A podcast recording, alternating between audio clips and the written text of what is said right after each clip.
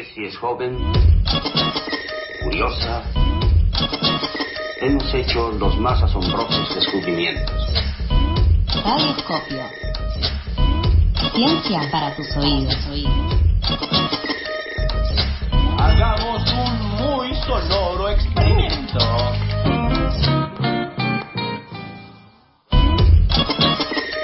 Ya estamos acá a las 8 y 38 y nos acompaña nuestro querido científico en esta columna de ciencia radioscopio. ¿Cómo estás, Rolo? ¿Todo bien? Bien, feliz. Vos sabés que siempre me gusta venir al estudio, llego, Sarasa me recibe con amor, ustedes con preguntas. Es todo lo que quiero para arrancar la mañana. Es, es un abrazo al alma. Exactamente. Yo cuando la veo a Sarasa también me, me- como me agarra una cosita de bienvenida y de hogar, como un sentimiento hogareño. Aparte Yo es no, un- no es un perro.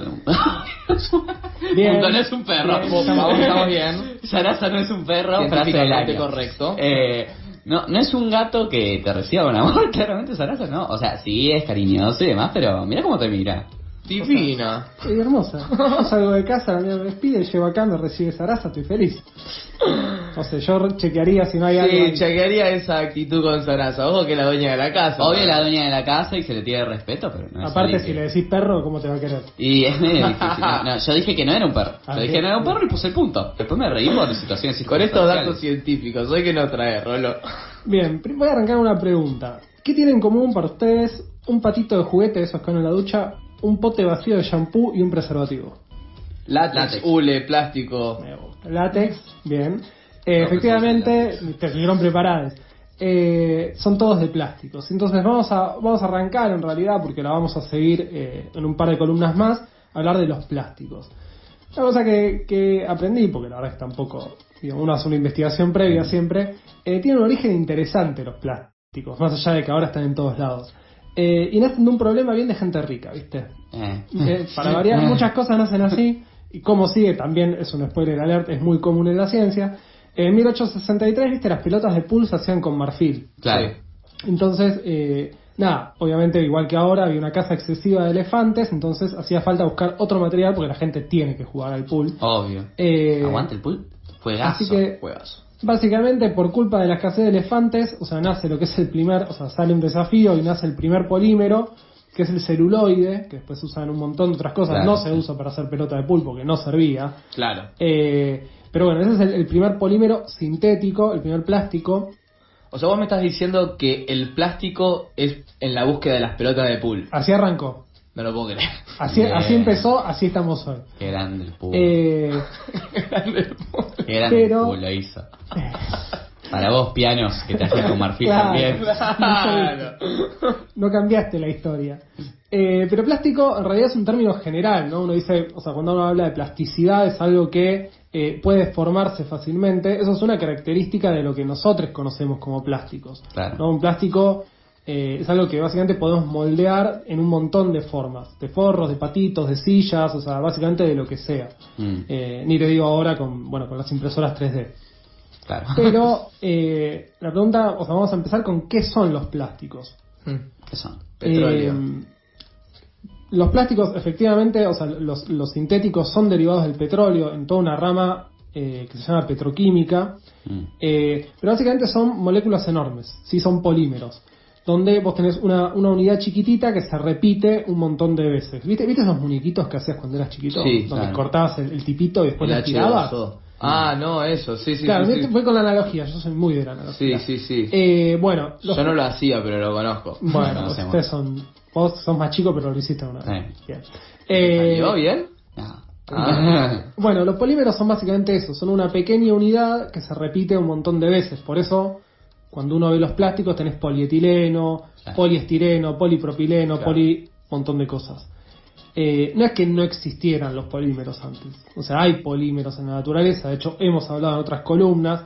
eh, que yo, el, más, el que tiene un uso más similar, si se quiere, a los, a los plásticos es la celulosa. Así que se hace el Claro. papel, que se hace el algodón, por ejemplo, es celulosa. ¿El algodón es celulosa? El algodón es casi 100% celulosa.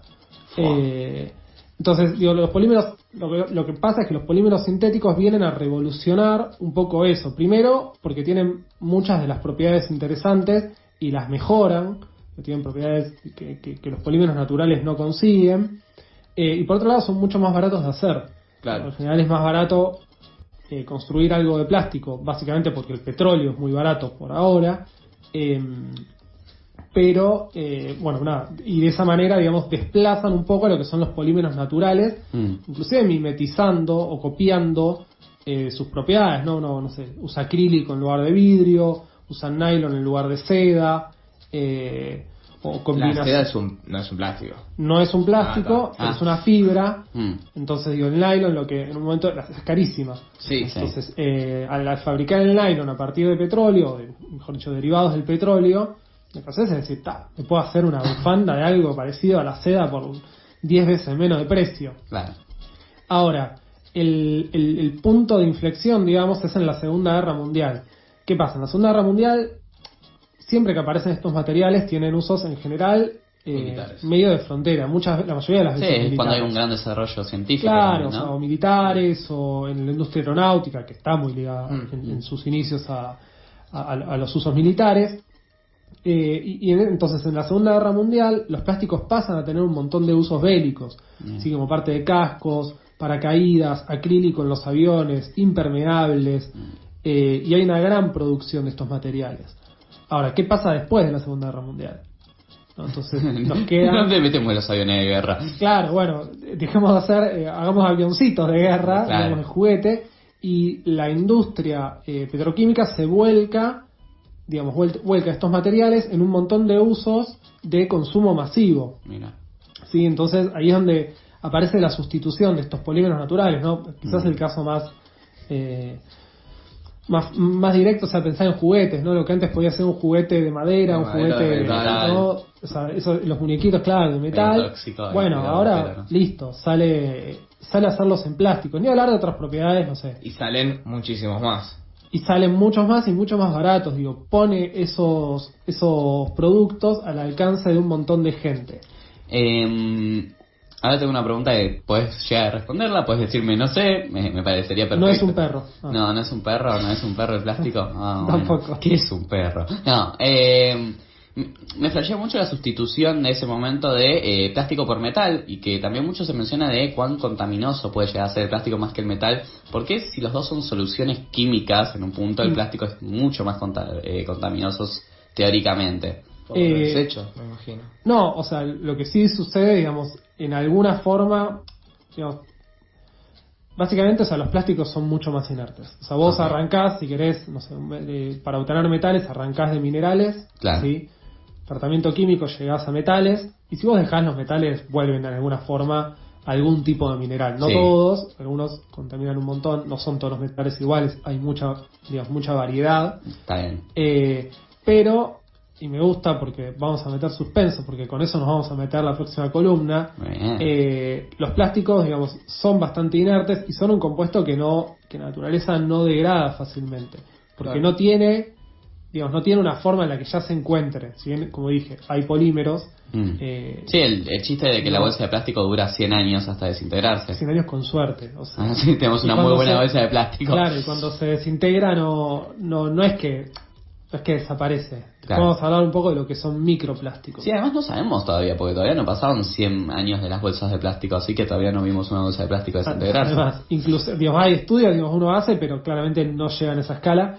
Eh, nada, incluso llegamos a, a eso, ¿no? A bolsas, cubiertos, lo que se conocen como plásticos de un solo uso. Mm. Entonces, eh, si se quiere, hay como, como que se encuentra el hambre y las ganas de comer, ¿no? La producción de un producto muy barato, sí, y contaminante con una cultura de consumo que también explota en esa época. Mm. Eh, una, una cultura de consumo que, bueno, hace posible digamos, lo dañino, si se quiere. Claro, y bueno, otra pregunta que me puedes responder, eh, como quieras, es cuando uno, cuando la humanidad concientiza de que, che, che, che, estamos llenando de mierda el planeta, o sea, más allá de que, bueno, está bueno tener accesibilidad a una bolsa, de tener accesibilidad a ciertas cosas y hay necesidades eh, hoy en día, ¿cuándo es que la humanidad dice, che, nos estamos yendo un poco...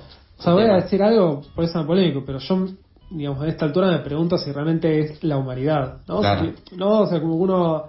eh, hay un- una cierta conciencia de lo que producimos, pero no, no sé si es todo, todo el mundo tampoco. Me parece Claro, un montón sí. de ser que es todo el mundo. Eh, nada, después desde la década de, de los 90 a esta parte, digamos, hay una concientización ambiental general. Eh, pero bueno, nada, no, no queremos spoilear, así que se vienen. Esta fue el, el- el lado lindo de los polímeros, de los plásticos. eh, Nos solucionaron la vida. para muchas cosas sí, y bueno, vamos a ver después cómo nos la complicaron. Bueno, me encanta, muchísimas gracias. Me encantan los datos que me tira porque ahora yo caigo. Aguante el pool. Caigo Aguante con el pool. dato del pool y soy yo, ¿me entendés? Yo encontré en un- cualquier asado soy yo. Encontré un taco de pool en mi casa de la nada, muy out of context, y no entiendo dónde lo voy a llevar, pero cuando venga a exponer lo que me dijo Rolo, voy a llevar el taco de pool y voy a decir, Los esto, se esto es salvaron". plástico, esto es un perro. esto es plástico, esto es perro. Y con estas declaraciones científicas, nos vamos a escuchar nuestro tercer tema.